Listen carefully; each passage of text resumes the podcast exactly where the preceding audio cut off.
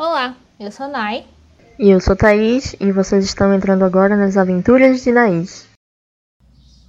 Alô, aqui é a Nai do Futuro. Eu estou invadindo esse episódio para registrar o que foi que a gente fez nessa semana que passou.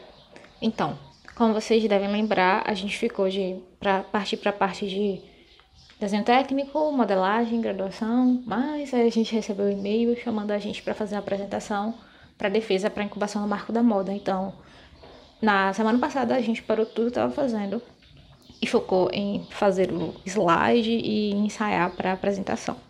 Então, basicamente, a gente só conseguiu terminar as modelagens, o desenho técnico e a gente fez a apresentação. Foi muito engraçado que Thaís, quando chegou lá na hora e viu o slide de todo mundo, a primeira coisa que ela reparou foi o peso. O nosso foi bem leve, porque a gente costuma fazer, deu 40 mega. Mas quando ela olhou, todo, todo mundo tava tipo, hum, 5 mega, eu fiquei. Ela ficou tipo, meu Deus do céu, o que foi que a gente fez? Então, a gente vai descobrir o resultado é, essa semana do, da incubação e a gente repassa ele para vocês. Agora, fiquem com o nosso episódio. E hoje nós vamos falar sobre venda online. Pronto, então como sempre, eu e Nai, mais uma vez, tendo dificuldades em alguma coisa. Basicamente, nosso podcast só a gente sofrendo. Mas, tipo, essa dificuldade não é só conosco. Eu acho que ela também faz parte de quem consome. Essa dificuldade de comprar online, principalmente roupa. Porque como é que você vai saber se aquela roupa vai dar em você só olhando? Às vezes você não tem fita métrica em casa, assim, pra pedir pra medir, sabe? E às vezes. Ou nem sabe medir, né? É, Mesmo tendo fita. Ou nem sabe medir. E às vezes também você, ah, eu sei que eu visto M, mas o, o seu M pode não ser o M daquela loja. A gente não sabe se a, gradu, se a graduação daquela loja é compatível com, com o M que você costuma usar aqui, principalmente de roupas internacionais, né, né? Sim, nossa, é um pesadelo. Sim, Já teve... errei várias vezes. Sim, teve uma vez que uma amiga minha comprou pra mim uma, uma roupa da China, era P, que geralmente eu uso P, só que a roupa veio tipo, tamanho infantil praticamente, eu não consegui usar nunca. Foi uma tristeza, era muito fofinha. Ela, as, tem marcas que tentam suprir isso, né? Eu acho uhum. que eu já uhum. vi marca botando tipo vídeo pra é... tentar meio que mostrar como tirar as medidas. E normalmente a, o recurso que a maioria das marcas usam é uma tabela mesmo, não é uma tabela de medida lá com os tamanhos Sim. e você compara os seus tamanhos e tipo, mesmo seguindo ela, nem sempre dá certo se for uma marca muito grande, porque são muitas submarcas envolvidas, na verdade, né? Tipo, por uhum. exemplo, o C&A é uma marca que tem várias submarcas. Então, quem garante que todas vão seguir exatamente o mesmo padrão? A ideia é que sigam, né? Tá tudo com o nome da C&A, então provavelmente uhum. sim. Mas é dando um exemplo que quanto maior você for até, é mais difícil manter um controle sobre isso. Isso, tem algumas até que fazem um provador online, né? Que eu nem lembro qual é, uma brasileira que faz isso. Eu não sei se é a Riachuelo, mas eu lembro de ter tentado usar isso. Uhum. E outra coisa também que é difícil, até pra a gente que tá trabalhando com isso, assim, para comprar com fornecedor, é ver o tecido, saber. A gente pode olhar o caimento dele na foto e tal, mas você não sabe como é, né? E eles, eles até colocam lá qual é a composição, mas quem é leigo, assim, vai ver, ah, esse tecido aqui é de poliéster. Ok, na foto parece bonito, é quando você veste aquele negócio quente, pinicando, e você não sabia. É, pô, e a, a, o que Thaís falou é até importante, porque a imagem que eu tenho de poliéster é parecida com isso que ela falou. Mas hoje em dia tem uns poliésteres super confortáveis. É. Assim, não defendendo poliéster, mas só dizendo que, dependendo de como a roupa foi tecida e dos processos que o tecido passou, mesmo você sabendo a composição, você pode não ter noção de como é que fica o resultado final, só com isso, a foto, sabe? Isso, exatamente. Então, essa acho que são as maiores dificuldades para quem vai comprar online, né? Tu lembra mais alguma que tenha, além dessas? Além da, das básicas, né? Que é frete e, e translado, que saia com qualquer, uma venda online. É, mas, tipo, eu acho que o, a dificuldade maior vem em roupas de parte de baixo. Porque quando hum. é a parte de cima, eu não sei vocês, mas às vezes eu uso P, às vezes eu uso M, às vezes eu uso G. Depende do meu humor. e da, depende da roupa. Quando eu olho, eu acho que essa aqui fica melhor folgada, essa fica melhor justa.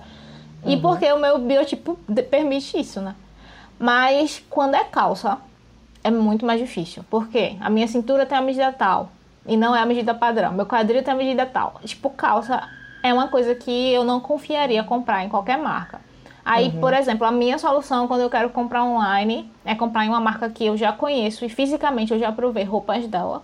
Uhum. E eu compro online porque eu já sei o tamanho e também eles trocam, né? Acho que a gente também precisa desapegar um pouco disso, que se não tiver no tamanho certo, sempre tem a opção de trocar. Uhum. É verdade. Eu também tenho essa dificuldade com roupas de baixo. Acho que eu nunca comprei online uma roupa de baixo, assim, por falta de. Sei lá, antigamente era mais confiança mesmo, porque eu era muito magro. Eu, vi, eu vestia 20, é, 34. Aí era dificuldade até para encontrar roupa fisicamente, né? Hoje em dia eu já consigo. É, eu engordei um pouco, eu já consigo é, encontrar calça, short com muito mais facilidade. Então acho que hoje eu compraria. Mas para quem tem essa dificuldade assim, e até tipo outro, qualquer pessoa, né, que não tenha uma certa confiança naquela marca não vai não vai dar esse crédito. Pois é, aí a nossa dificuldade é como é que a gente, dentro dessa situação, que já é uma situação difícil, que várias marcas já vivem, o que é que a gente pode fazer para tentar contornar todos esses desafios, sabe? Vai ser uma coisa que vai dar trabalho, não é uma coisa que a gente vai resolver agora, mas é uma coisa que a gente com certeza tem em mente, assim, como a gente consegue tornar essas roupas virtuais mais reais. Aí, aproveitando esse assunto e aproveitando o tal do e-commerce, por que será que a gente não vai começar com e-commerce? Essa foi uma decisão que a gente tomou, né, né, acho que faz uns dois meses. E a gente sempre quis começar com e-commerce. Por quê? Foi. Olha só, quando você chega com a marca que ela já tá com tudo certinho, não passa aquela confiança de tipo, olha só, ela tem um site, Totalmente. olha só, tem conta aqui, conta ali, conta aqui. Aí foi o que a gente pensou. A gente, enquanto consumidoras, se uma marca já chegasse com essa confiança de ter tudo, a gente ia se sentir mais confortável para consumir nela. Mas nem tudo é flores. a, a gente triste. estudando Pois é, a gente estudando um pouquinho sobre o assunto, como sempre, a gente sempre estuda antes de tomar alguma decisão a gente viu que é muito normal o e-commerce começar e simplesmente dar errado, porque, por exemplo, o modelo de negócio não foi devidamente validado. Parecia uhum. que ia dar certo, mas não deu certo. E fazer um e-commerce mesmo, tipo um e-commerce próprio, sem usar plataformas, é extremamente custoso. E manter um e-commerce um e é trabalhoso. E a gente, dois seres humaninhos que ainda não entendem muito de e-commerce, se der alguma bronca, especialmente se for um e-commerce tipo próprio mesmo, que, olha, é uns 10 mil reais, viu? É caro. É. é se for um e-commerce tipo próprio mesmo, é, a gente não ia saber como manter. A gente sempre precisaria de um apoio técnico, ou seja, a gente teria que ter um, um alguém de TI ou uma equipe de TI disponível para quando tivesse algum problema que acontece, né? A gente, e a gente não pode deixar essas coisas passarem, a gente tem que conseguir resolver rápido porque isso complica a vida das pessoas que querem comprar, então a gente não quer complicar nada. E outra forma de e-commerce possível são as plataformas, que é muito mais simples, mas pra gente é, não é o ideal. Lembra que a gente falou, né? O branding pra gente é super importante. Então a gente tem uma imagem que a gente quer passar. E muitas das plataformas do jeito que elas são agora, e a gente editando do jeito que a gente sabe, elas não conseguem passar o que a gente quer do jeito que a gente quer. A gente tem um ideal de e-commerce. Por exemplo, a gente meio que viu vários e-commerces e a gente fez uma lista de o que a gente queria que tivesse no nosso e-commerce. E muitas dessas lojas não tem nenhum terço dessa lista. Claro que a gente não quer atingir a lista completa, sabe? Mas, tipo, é só para dizer que a gente tem um pouco de dificuldade com as plataformas atuais. E tem algumas que são até muito interessantes. Acho que o Shopify é uma delas. Ela parece ser bem completa e, e dá para montar um, uhum. um, site bem maneiro. Acho que o Nuvem Shop é interessante também, apesar de eu não gostar muito dos layouts padrão dele. Entre todas, são os layouts padrão que eu acho visualmente mais agradáveis, assim, mais profissionais, eu acho que a palavra é essa. Mas ainda não é aquela coisa, né? Claro que a gente também não precisa começar chegando exatamente onde a gente quer, justamente, tudo é um processo. Mas diante dessa análise e diante dessa, dessa percepção da gente que o e-commerce é uma coisa difícil de ser feita, bem, bem trabalhosa, mas aí também é difícil de ser mantida e que existe um dinheiro envolvido e que o ideal é ter pessoas que entendem envolvidas no processo também. A gente pensou em vamos tentar crescer antes de tentar expandir para o e-commerce. Foi isso. E uma das nossas principais fontes de estudo nisso que a gente recomenda é o canal e-commerce na prática no YouTube. Eles têm um Muito curso bacana. também. Sim, e ajudou a melhorar nossa visão em relação ao e-commerce, em relação a plataformas que são legais. É, a gente viu bastante coisa, sabe? Sobre plataformas que, que já tem a parte de envio dos correios inclusa, que você só precisa imprimir a etiqueta e botar e não tem o trabalho de ficar montando tudo. Tudo isso são coisas que você tem que levar em consideração na hora de pensar no seu e-commerce e se esse e-commerce vai, vai ser bem recebido pelo, pelos clientes. Então a gente decidiu, não vamos começar por e-commerce, mas tá, a gente quer ter venda online de uma forma um pouco mais automatizada do que um atendimento por WhatsApp e Instagram. O que, que a gente pode fazer, Thaís? Aí tem a opção dos marketplaces, que é outro nome em inglês que a gente vai ter que se livrar dele. Lugares de mercado. Lugares de Lugares de mercado. compra. Lugares de compra. Não, ainda não. Aceitamos ainda não cola, sugestões. Ainda não cola, calma, peraí. Shopping online? Aí Shopping já é inglês, shopping né? em inglês. Malditos ingleses, quer dizer, americanos, tanto faz. Enfim, Estamos trabalhando o nisso. mercadinho online. Vamos chamar assim, o É, mercadinho o online. mercadinho online. Tipo, como o nome já diz, né, em português, você acaba de inventar, mercadinho online é tipo um lugar que tem várias lojas dentro e geralmente eles têm o mesmo nicho, nicho não, o mesmo, como é que eu posso dizer? Viés? Tu, tipo, vende moda, é um marketplace de moda, aí tem lá. Só que tem alguns que vendem de tudo Que são multi, né? que são É. multi. Vocês podem conhecer aí, por exemplo, a Amazon, a, a Sim. Magalu, que vende de tudo, está comprando o Brasil inteiro. Já já compra minha casa. É, Eu vendo. Sim, aí esses marketplaces, tipo, você pode vender neles, você cria sua lojinha neles, só que você tem que pagar uma comissãozinha, sabe? Você que é uma porcentagem Não tãozinha, às vezes. É, uma comissãozinha pra eles, né? Pra quem tá vendendo é enorme. e aqui no Brasil, é, facilmente a gente pode nomear a da Fit, né? Que é um, um, um marketplace de moda muito, muito utilizado. Que eu vejo assim, na minha casa mesmo as pessoas consomem muito. Talvez um dos mais, né? Eu, É. eu confesso, a da Fit eu acho que é o que eu compro, assim, quando eu escolho um marketplace pra moda. Uhum. Sapatos, especificamente. É verdade. Quando eu escutei o nome da Fit, eu achava que era só de sapatos, mas na verdade eles têm todo o, o segmento de moda. Eu acho que a Canui. E não só moda hoje em dia, vice. Começou assim. Mas hoje eu, eu já comprei móvel lá. Ah, é? É verdade. de tudo agora. É, Verdade, mas moda aqueles que tu mandou, né? Aham. Mas moda sempre foi o foco mesmo. Acho que eles estão expandindo, Uhum. porque realmente a da Fit tem um nome a- é, a- na América Latina, né? Verdade. E agora, o que é específico de sapatos é aquele Canui, né? Ah, é, acho que isso, Canui e Pronto. sapatos. Inclusive, pode até tudo ser da mesma empresa. A É verdade. e a Canui. É verdade. Tem E cara. aqui no Brasil também é muito famoso o Shopee, né? Que a gente vê vários comerciais. Shopee! E nem E- sei se só no Brasil, né? Porque eu conheci o Shopee até por, antes de saber que tinham marcas nacionais. Era mais uma forma de comprar da China. Então, Uhum. é possível que o Shopee seja famoso internacionalmente e a gente não conhece, não sabe disso muito. É. Bem provável. É, só que o Shopee, ele não é só voltado pra moda. Tem moda também, mas tem, tipo, de tudo lá. Tem papelaria, tem de tudo, né? Praticamente. Tudo que... Só que lá você já chega lá é, esperando comprar coisas baratas, né? Também tem isso. É, isso, exato. Pronto. Tocasse num assunto mega importante. Tem vários marketplaces que você tem uma expectativa sobre eles. O Shopee, quando eu olho lá, eu espero encontrar coisas mais baratas. Eu procuro lá as mais baratas. Na Daft, quando eu procuro, eu procuro, acho que sapatos num preço bom, não necessariamente baratos, mas eu acho que eu procuro variedade quando eu vou lá. Uhum. Uma variedade que eu não acho numa loja aqui. Sim. E é, na Magalu, eu acho que você normalmente vai atrás de eletroeletrônico, livros, Isso. coisas para casa de forma geral, gadgets, essas coisas, sabe? Que eu acho que eu não procuraria isso na, na Daft, mesmo na Daft tendo. Então, Uhum. acho que a hora de escolher o marketplace que funciona para você, você tem que levar em consideração tudo que eles oferecem. Isso.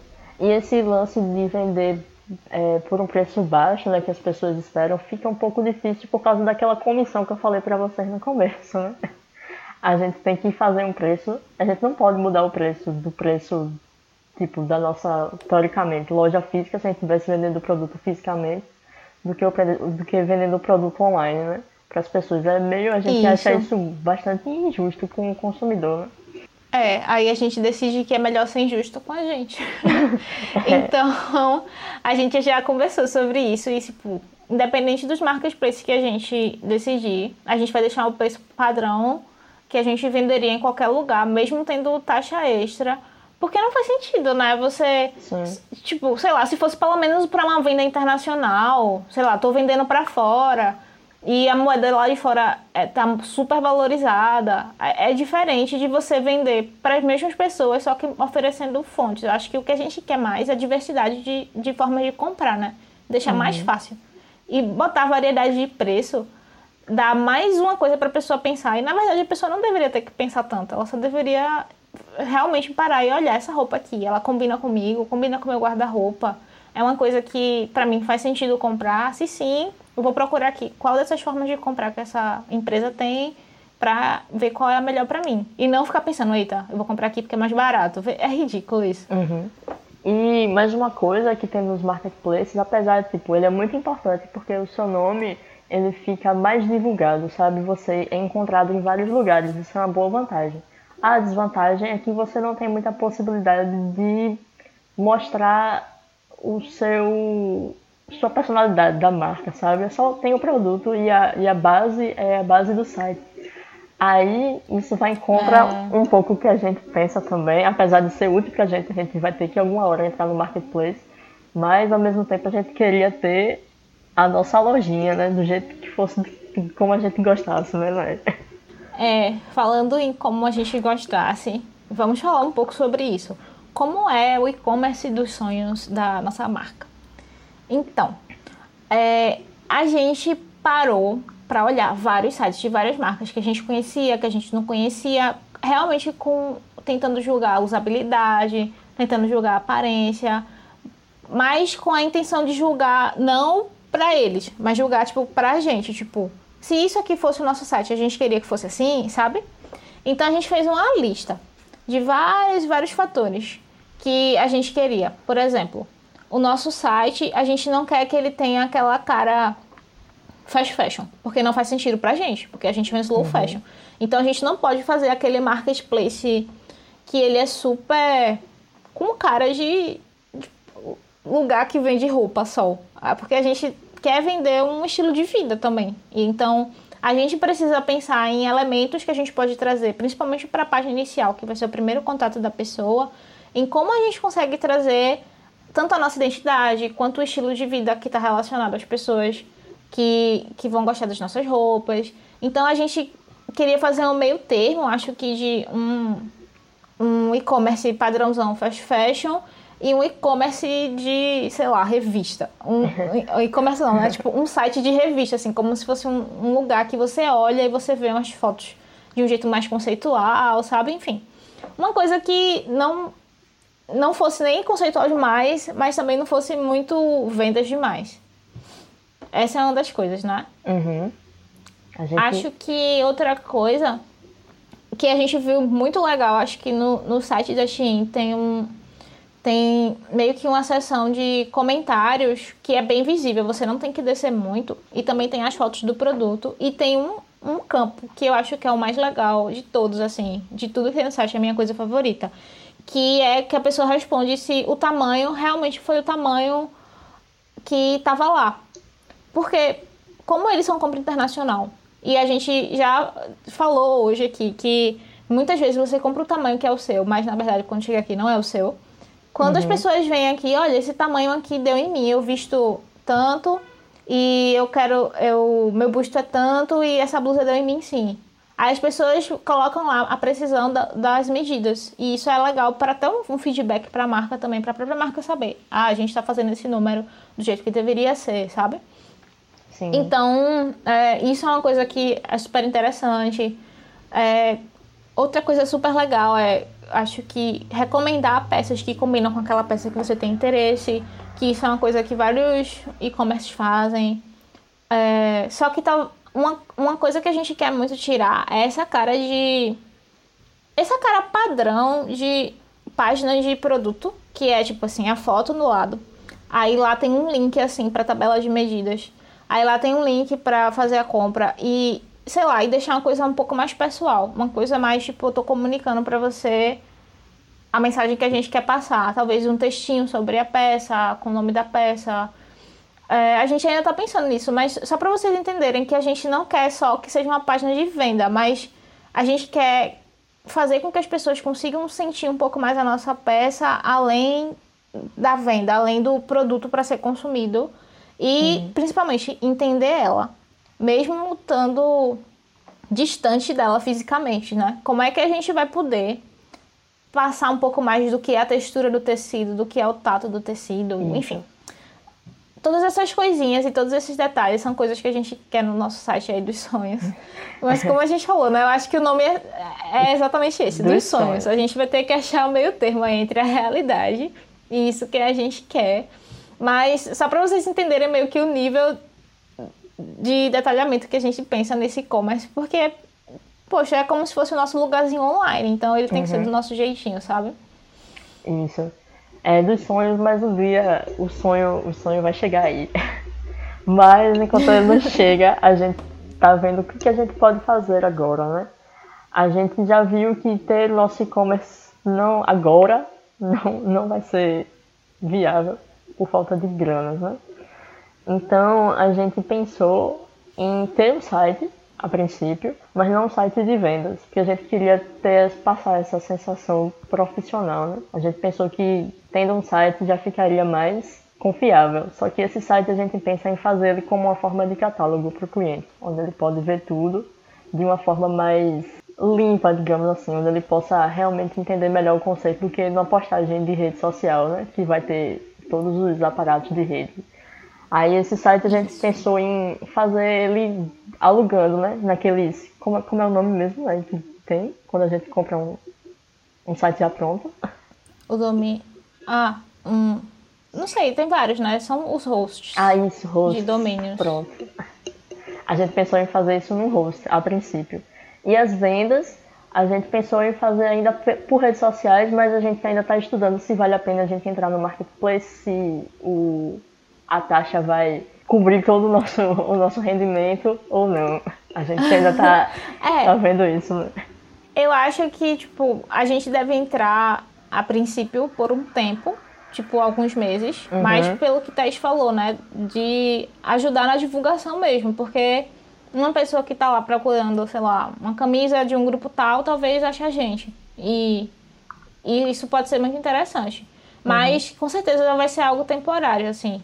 A gente só não sabe como. E dentre os marketplaces, acho que o Shopee foi o que parecia mais convidativo, né, Boy? Foi. Porque foi. Até agora. É, foi o que os termos, assim, eram os menos ruins pra gente. Não que os outros fossem, assim, ruins de, de eles serem sites ruins, é porque a gente realmente não, tá, não tem condições de ir. Mas Isso. Acho que tinha um é. que cobrava CNPJ, né? Isso. Coisas desse tipo. A gente ainda não tem essas coisas. Aí o Shopee é o mais viável para nós. E é só que a gente pensou em fazer isso porque a gente quer primeiramente ter popularidade, como o Nai disse, né? A partir do momento que a gente tiver isso, a gente vai começar a poder focar nessas outras coisas de e-commerce, de melhorar o marketplace, etc. Isso. Acho que uma, o e-commerce em si nem vai ser a nossa prioridade, é. apesar de ser uma coisa que a gente quer muito, mas como a gente já sabe que é complicado, a gente vai tentar crescer primeiro nas redes sociais para depois ir para o e-commerce. A gente vai ter como objetivo, mas, por exemplo, não para o ano que vem, ou pelo menos não para o primeiro semestre do ano que vem. A gente quer realmente crescer, ter o nosso modelo de negócio validado, como a gente falou, e depois disso investir mais. Acho que passo de formiga, né? Vamos tentar uhum. focar no nosso produto, deixar nosso produto com a qualidade que a gente quer, é, conseguir divulgar bem nas redes Isso. que a gente tem acesso e que, sinceramente, hoje em dia é bem mais barato você divulgar nas redes sociais. Antigamente era bem mais difícil. Então a gente tem uma certa facilidade.